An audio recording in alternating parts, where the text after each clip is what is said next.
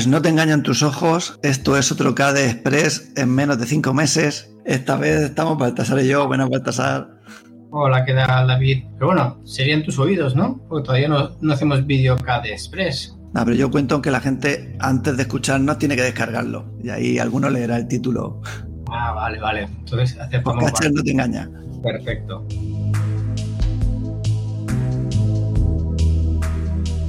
Y como en el último de hace un par de días hicimos un monotemático de Academy, que se lo merecía, hoy ya recuperamos las novedades y información de la comunidad Academy, ¿no, Baltasar?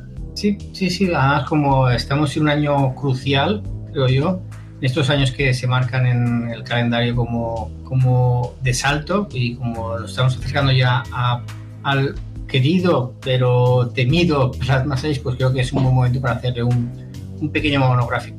yo lo que pasa es que el, viví como usuario, pero desde fuera, el, último cambio.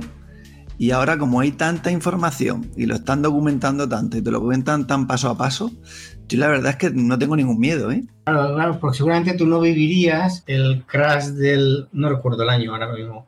Del. Del, del 3 al 4. De, KD3 a KD4, que se llama KD4. Y claro, tú vivirías el del 4 a KD4 a Plasma 5, que fue miel sobre, o sea, eso, miel sobre hojuelas. Sí. Y claro, eso es, a este de 5 o 6, pues, ¿cómo será? ¿Será tan bueno como de, de 4 a 5 o volveremos a tener los terrores del 3 al 4? Terrores que debo decir que eran, eran necesarios y cuando se habla con gente de la comunidad que estuvo en esas, en esas lides decían que el salto se tenía que dar sí o sí y se asumirán las consecuencias que se que vinieran. Y ya está. Sí, de yo estoy seguro que se mejoró en esa y se mejorará en este y va a ser una cosa suave y prácticamente sin complicaciones. Las típicas que trae cualquier salto de versión que incluso aunque no estemos pasando de Qt5 a Qt6, alguna cosa de vez en cuando se rompe y muchísimas se arregla y muchas funcionalidades nos ponen nueve. Cierto, cierto. La idea que creo que tienen y una cosa que se aprendió del, paso del 3 al 4 y del 4 al 5 es que la cosa se tenía que hacer de una forma suave, con muchas mejoras, lo que se llaman bajo el capo, que algunas funcionalidades se iban a perder y que se iban a ir recuperando poquito a poquito en, aras de tener una estabilidad que hiciera mm, eh, manejable el plasma, el, escritorio. Eso es un, objetivo, creo que loable. Sí, aparte, esto quieras que no, te da vidilla, porque yo de vez en cuando ah, veo las discusiones que se montan por algunos cambios que están haciendo, que lo están anunciando con seis meses vista, Claro, como no tenemos una estadística real de cuánta gente le gusta una cosa y otra, es difícil, solo vemos lo que sale en redes sociales. Pero se montan de vez en cuando unas discusiones sobre si van a quitar el botón, el doble clic por defecto y van a poner solo uno o cosas de esas, que yo me lo paso pipa, la verdad, de cómo la gente se toma tan a pecho una cosa que tú puedes cambiar en cualquier momento, que solo están hablando de, defaults. Sobre todo en, en Plasma o en el escritorio eh, KDE que, realmente en, pocos clics vuelves a estar, bueno, te lo configuras como te da la real gana. Recuerdo yo una, discusión que hubo también en la gente nomera cuando se cambió de posición los botones de la derecha a izquierda o así. ¿Te acuerdas, David, de eso? Sí, sí. Y que salían la gente de KDE diciendo, bueno, pues en KDE lo pones donde te da gana. Eso es un poquito... Eso. Eh, sí, que a veces eh, se hacen cambios por default y de default pues te puede tocar la pera porque crees que es algo que le da personalidad al escritorio KDE, pero bueno, eh, supongo que la gente que hace eso ha estudiado mucho más nosotros cómo lo utilizan el mayor tanto por ciento de gente, sobre todo pensando en nuevos usuarios y creen que es la mejor, la mejor opción. Y aparte, por si hay alguien que no lo sepa, KDE normalmente no te cambia nada a ti en tu ordenador. O sea, eso es, cuando se hace un cambio por defecto, tú lo estás haciendo como recomendación en la base. Luego, las distribuciones lo tienen que implementar. O sea, pues KDE Neon seguramente, pues sí, haga lo que ha hecho KDE, pero Ubuntu, Manjaro, Fedora, luego ellos ponen los defectos que le dan la gana. que es lo que hace que existan las distribuciones, cambiar los defectos y las aplicaciones que se instalan.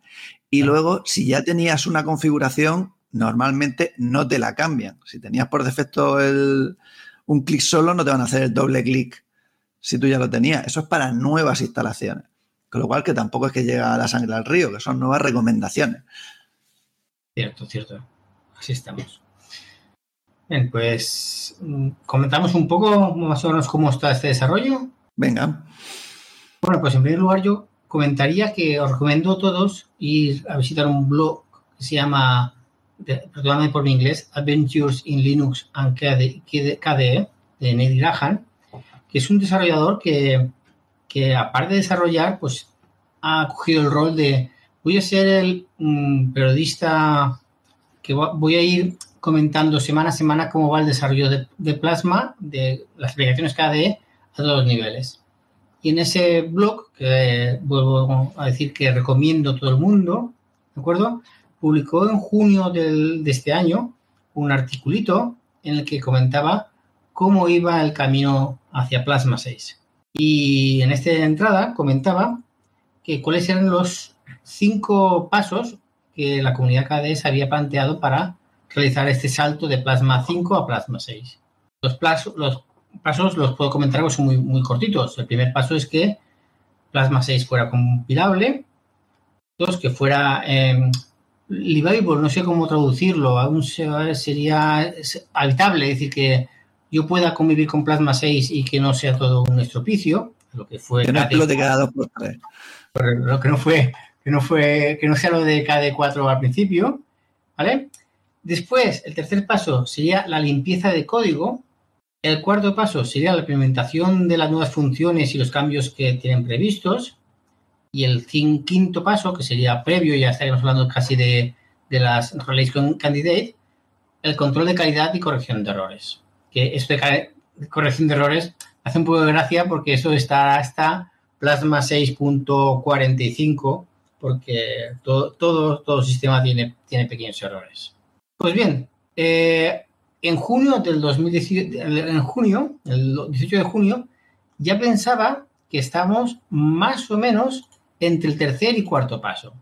Es decir, en junio los desarrolladores piensan que ya el código ya es, ya es bastante estable para ir jugando, em, trabajando de forma diaria con él y, estaban haciendo ya eh, limpiando código y poniendo nuevas funciones. ¿Cuál significa que estábamos muy, muy, muy, muy, muy bien. ¿Sabías algo tú de esto, David? Sí, yo soy un habitual del Planet. Tú puedes o seguir el blog directamente o en el Planet que tenemos en KDE, en la versión inglesa, pues te viene ese blog y un montón más de otros desarrolladores.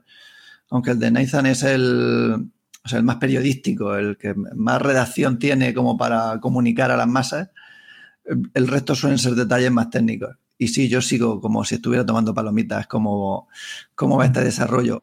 El resumen yo diría que es que va muy bien y que la fecha aproximada que ellos piensan que esto podría lanzar para los abanderados de la última versión, que seríamos los de Arch, Nixos y alguno más, pues sería final de año, principio del que viene. Si, siempre estimado y siempre si todo va bien y toda la gente tiene tiempo en su casa y no tiene problemas con el trabajo y la familia y pueden seguir regalándonos tiempo con esta magnífica comunidad de KDE. Efectivamente, de hecho en el artículo de, eso fue en junio que te comentaba, en agosto, entiendo agosto, no. A ver, que lo mire bien. Sí, en agosto, justamente, el 3 de agosto publicó otro artículo en el que eh, comentaba muy a fondo los cambios que están haciendo y a una conclusión súper guay, que era básicamente que era que, cualquier aventurero ya podía ponerse en Plasma 6 y empezar a trabajar pensando, claro está, que es una versión de desarrollo y claro está, no, se puede pedir estabilidad, pero que los desarrolladores buscadores de bugs ya pueden ponerse ahí y, em, que, la experiencia no es eh, desastrosa. Cual cosa significa que, como tú decías, David, que esto va viento en popa y que se espera que para finales de año, principios del 2024, pues ya tengamos una versión de Plasma 6 más o menos mm, estable. Evidentemente no va a ser un cambio radical respecto a Plasma 5, básicamente, pues seguramente vamos a tener, bueno, de hecho, seguramente no, tenemos eh, un cambio completo de, entre comillas, motor, ¿vale? Y algunas funcionalidades van a cambiar y otras pues van a ser implementadas. Y esto yo lo comparo un poco como cuando se pasó de Conqueror a Dolphin. al principio pues no se entendía muy bien, bueno, yo no entendía muy bien y poco a poco entiendes que claro que, que Dolphin pues te da oportunidad de, de seguir evolucionando, mientras que Conqueror por su estructura había llegado a un punto muerto, a un punto de, de no puedo, si adelante no puedo evolucionar de forma positiva. Claro, es que la tecnología en, en informática, el símil con los coches sería que al coche tienes que cambiarle cosas de vez en cuando sí o sí, porque si no el coche no funciona, como son las ruedas o alguna correa, los que son todavía de gasolina y no son eléctricos, pero en informática eso es por 2000. O sea, tú a veces haces cosas con una tecnología, con un lenguaje de programación, con un framework, y eso se queda obsoleta y no puedes usarlo más. Y al final tienes que cambiarle el motor entero. Y si no lo haces, se queda estancado el programa y no puede evolucionar. Pues aquí es lo que estamos haciendo. O sea, no hay opción a no pasar a Qt6. Qt6 es mejor que Qt5 y es lo único que se va a seguir desarrollando. Igual que X11 ahora funciona, pero dentro de 10 años no esperes que eso siga funcionando bien tenemos que ir dando pasos hacia Wayland. Pues eso es lo que estamos haciendo. Y para que no sea un infierno, están haciendo algunos cambios que sí se van a ver estéticamente y de funcionalidad, pero sin liarnos la manta a la cabeza y hacer una locura. Tendremos nuevas funcionalidades, algunas cosas cambiadas los defaults y algunas cosas que hay que quitar porque después de mucho tiempo ves que funcionaba mejor o no funcionaba mejor y potencias lo que funciona y quitas lo que no funciona. Efectivamente. Yo como por mi parte como usuario que no voy a buscar bugs y no voy a reportar bugs porque se me escapa de mis capacidades y del tiempo que tengo para ello. Yo creo que mi predicción es que a partir del 6.1 voy a ser usuario de Plasma 6. Evidentemente es un poco una predicción un poco loca porque falta mucho tiempo todavía, pero tal como las sensaciones que tengo es que esto va muy bien y que saldrá una versión bastante estable de, del asunto. Evidentemente yo cuando, cuando migre KDE Neon, yo iré detrás. Básicamente seguiré la estela y KDE Neon, que también son rápidos. Que va a ser bastante rápido, ¿eh? Eso yo. De hecho, tengo curiosidad por saber si llega antes a KDE Neon o a Arch Linux, pero vamos, yo voy a ir de cabeza. O sea que estaremos aquí contando cómo va la llegada al nuevo entorno. De hecho, el entorno, si queréis dar un vistazo en el blog de, Nate, eh, hay un pantallazo y realmente la diferencia entre Plasma 5 y Plasma 6 a priori no es mm, no se, no se diferencia en un principio. Si no eres, no, eres muy tienes una gran vista, no ves la gran diferencia. Supongo que será mucho más de funcionamiento y demás. aparte tienes un KDE Neon versión un stable experimental, una versión especial para, para Plasma 6 que ya es una ISO que puedes grabar y probar en un portátil que tengas por ahí o en una máquina virtual si queréis ir jugando. Lo que pasa es que ahora mismo la mayoría de cambios son de motor y no se ven tanto, pero sí que hay planeado algunos cambios que, se verán visualmente. Por ejemplo, van a poner el panel flotante, lo van a poner por defecto. Ese cambio se va a ver. Y van a quitar algunos switches tasker, los cambiadores de ventanas de aplicaciones. Hay algunos que los van a eliminar porque son versiones pobres de otros que funcionan mejor y creo que no lo usan nadie. Van a quitar una opción de cambio de DPI que daba más problemas que arreglaba. Va a haber algunos cambios que sí vas a poder apreciar y muchísimos que no por debajo que van a hacer que vaya mucho mejor. Por ejemplo, también habían comentado que respecto a los plasmoides, que por cierto a veces se hacen titulares sensacionalistas como que los plasmoides van a desaparecer en Plasma 6, que eso lo, he leído yo por ahí, y, eso evidentemente no es cierto, simplemente que algunos plasmoides que se comportan de una forma un poco, diríamos, especial o casi como aplicaciones independientes, pues van a dejar de, estar enmarcados en, ese, en, ese, en ese adjetivo, digámoslo así. Sí, pero vamos, los plasmoides son un sello de plasma y no van a desaparecer. Habrá alguno que deje de funcionar si el desarrollador lleva cinco años que no actualiza y no quiere cambiar alguna cosa y otros muchos seguirán funcionando. Sí, porque los plasmoides dan muchas funcionalidades, pero muchos de ellos hay que recordar que los crea la comunidad y, realmente no, a veces no pasan todos los filtros de, calidad que tiene el software oficial de, de KTE y eso yo mismo lo he sufrido mis carnes en alguna conferencia en haciendo alguna demostración que, se me ha ido un poquito a la porra. Pues mira, yo por ejemplo te voy a hacer cosas nuevas que trae Plasma 6 que no existían en Plasma 5. Empezamos con soporte de HDR, que es una cosa que en la que Linux estamos un poco por detrás de otros sistemas. Y por fin ya vamos a tener las bases para poder, quien tenga una pantalla HDR con un contraste y unos colores super chachi, pues ya tenemos el mimbre para que se puedan empezar a usar. Ah, vamos a poder elegir mejor las aplicaciones por defecto.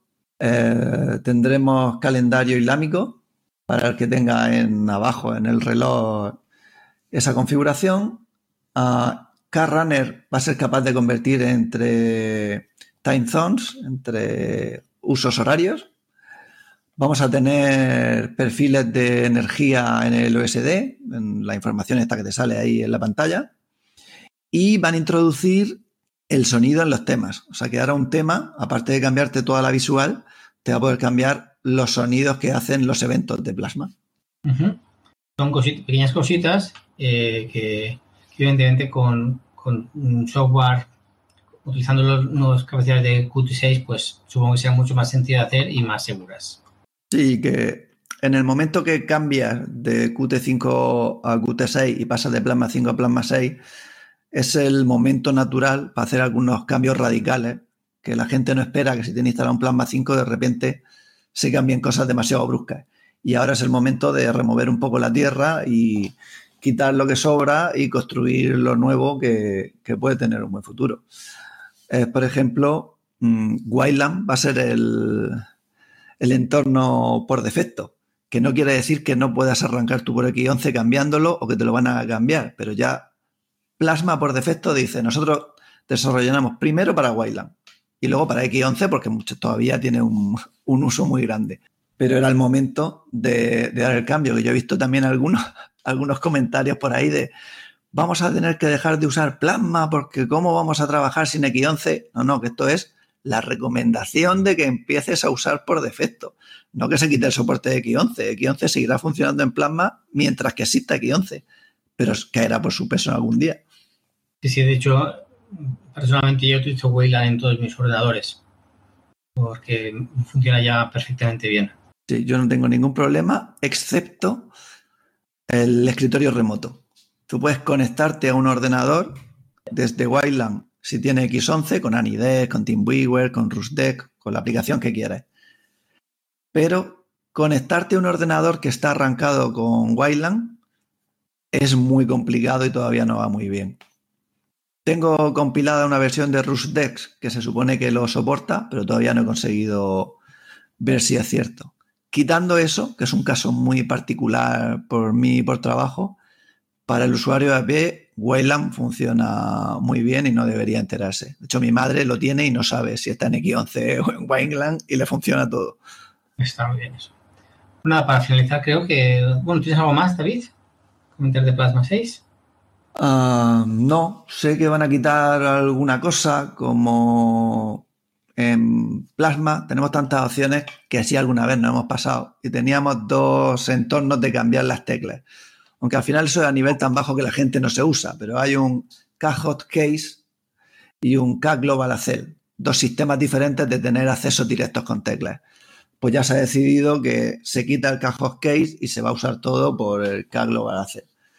Cosas así que al final nosotros en la ventana gráfica yo creo que no lo vamos a ver y por debajo están haciendo limpieza porque cuando tiene millones y millones de líneas de código mantener cosas redundantes eh, no es sano para la comunidad porque recordemos que esta gente trabaja gratis en su tiempo libre la mayoría y nos conviene que tengan un código limpio y un funcional. Y luego voy a aprovechar, mira ya que lo dice, como hace poco Paco Estrada que ha vuelto con el podcast, eh, que nos ha llegado una alegría muy grande de esa recuperación de compilando podcast, ha hecho que yo creo que te sonará un episodio sobre telemetría. Sí, suena que te he escuchado por ahí, pues es una de las razones por las que activar la telemetría, que los desarrolladores sepan qué estamos usando y por dónde potenciar lo que programan y lo que quitar. Muy bien. Eh, pues nada, si queréis saber más información, os vamos a remitir a una charla que tuvimos en la Academia de Málaga de junio, eh, justamente la del sábado de la día de mañana, que era KDE y Qt6, a cargo de Alberta Stars, pues si queréis tener algún tipo más de, de información. Creo que esta la podemos encontrar ya publicada, ¿no? Sí, esta está uh, perfectamente escuchable, con un sonido limpio y maravilloso. El, el vídeo lo mismo no es tan, tan bueno, pero suficientemente para ver la diapositiva y disfrutar de la charla que nos dio Albert. Y aparte tendréis pues todos los enlaces de la página oficial de Plasma 6, donde vienen todos los cambios y las noticias que os ha ido contando Baltasar. Bueno, y creo que lo incluyamos, ¿no, David? Yo creo que sí, que para coger ritmo y ser un segundo episodio desde el reencuentro no está nada mal. Pues David, cierra tú como que eres el anfitrión. Nada, un saludo, muchas gracias por no habernos borrado del podcaster y seguir suscritos al feed y nos escuchamos pronto. Hasta luego. Así, así es posible. Hasta luego.